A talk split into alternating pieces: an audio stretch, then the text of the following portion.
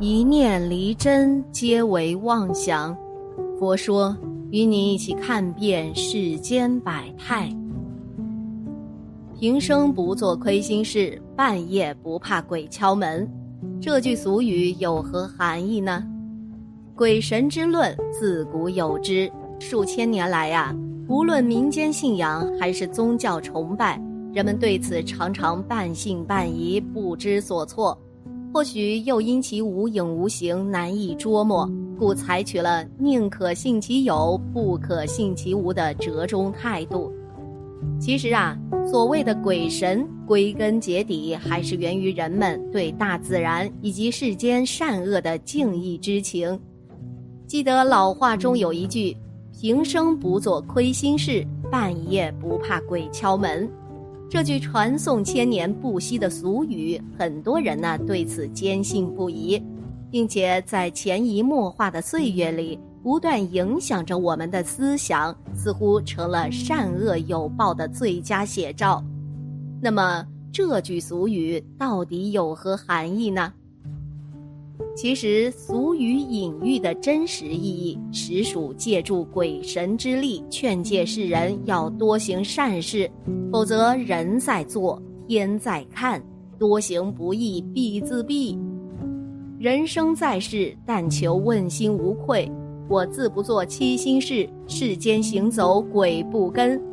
为人只要行得正，走得直，哪怕半夜鬼敲门，也能坦然自若。一觉到天明，反之，为人奸诈狡猾、坑蒙拐骗、作恶多端，不仅睡觉不能安心，就算半夜有人敲门呐，同样惶惶不安，生怕有鬼找他算账。下面呢，我们一起来看一个故事。这个故事啊，是倪海厦的一个医案。倪海厦在中医界呢，应该是比较有名的了。他生于台湾，有缘跟随多位老师学习中医，属于医医皆通的人。据他说，这个医案呢是当年他在跟老师学习针灸的时候发生的。当时一个小伙子来看病，小伙子是体育大学的学生，身体素质一直很好。突然有一天，会阴部开始剧痛，西医所有检查都做了。没发现什么问题，中医吃汤药效果也不好。当时倪海厦针灸了列缺等穴，疼痛也只能暂时缓解。他百思不得其解，于是询问自己的针灸师傅。师傅说：“这个患者呀，可能遇到了什么东西了，一般针灸是治不了的。”当时倪海厦呢也比较胆大，既然这样。直接扎十三鬼穴，看看有什么反应。十三鬼穴是中医治疗怪病或者是疫病会用到的一组穴位。倪海厦开始扎了，等下到第七针的时候，他的耳边突然出现了一个女人的声音：“这事你别管，不关你的事。”倪海厦被吓了一跳，马上不再扎了。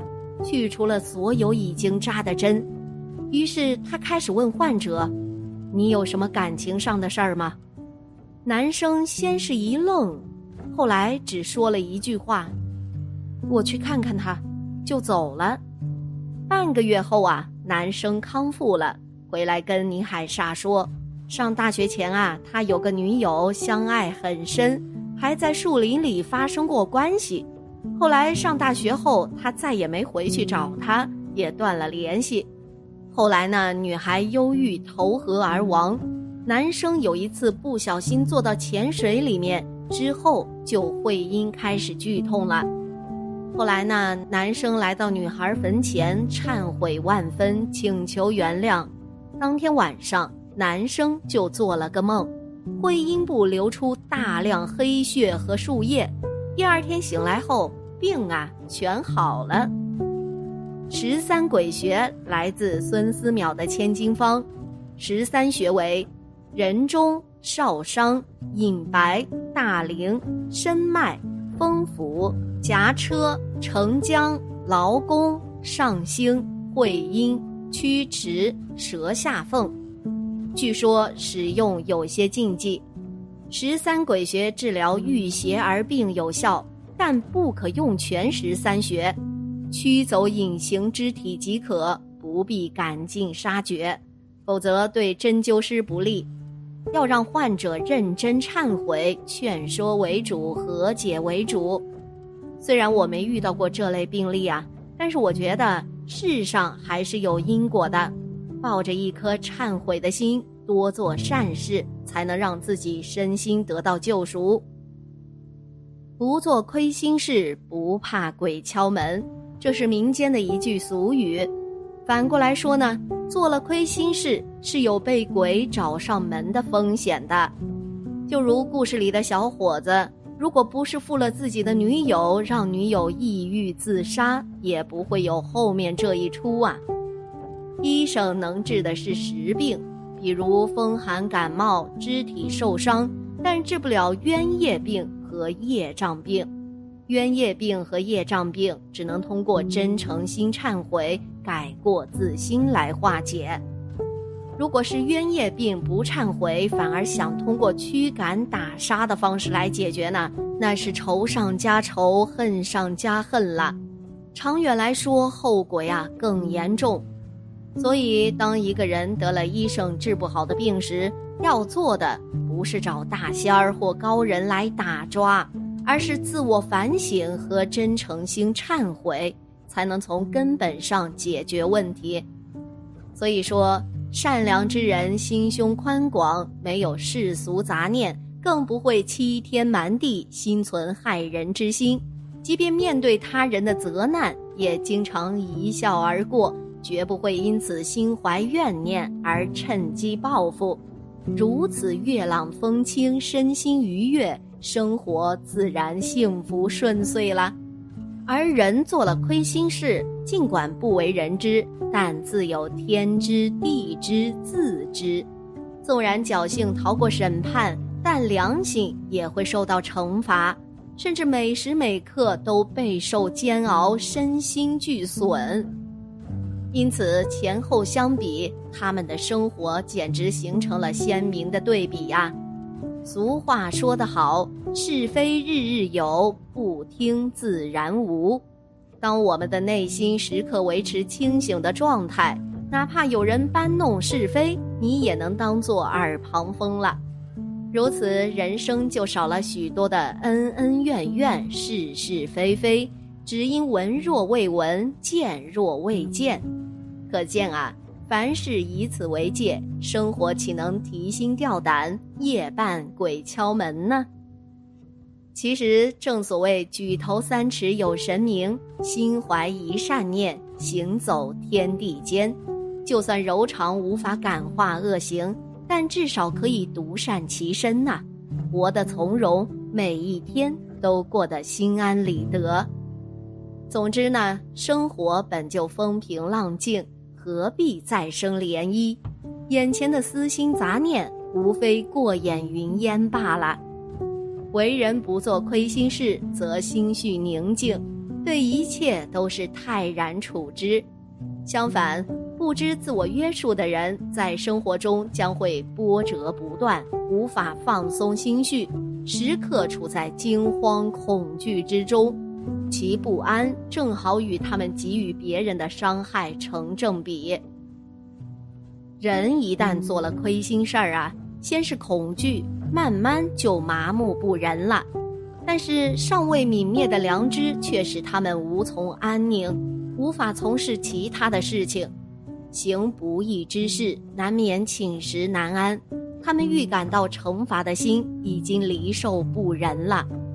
也许侥幸可以免受惩处，但不能使人免去焦虑，解除心灵的桎梏。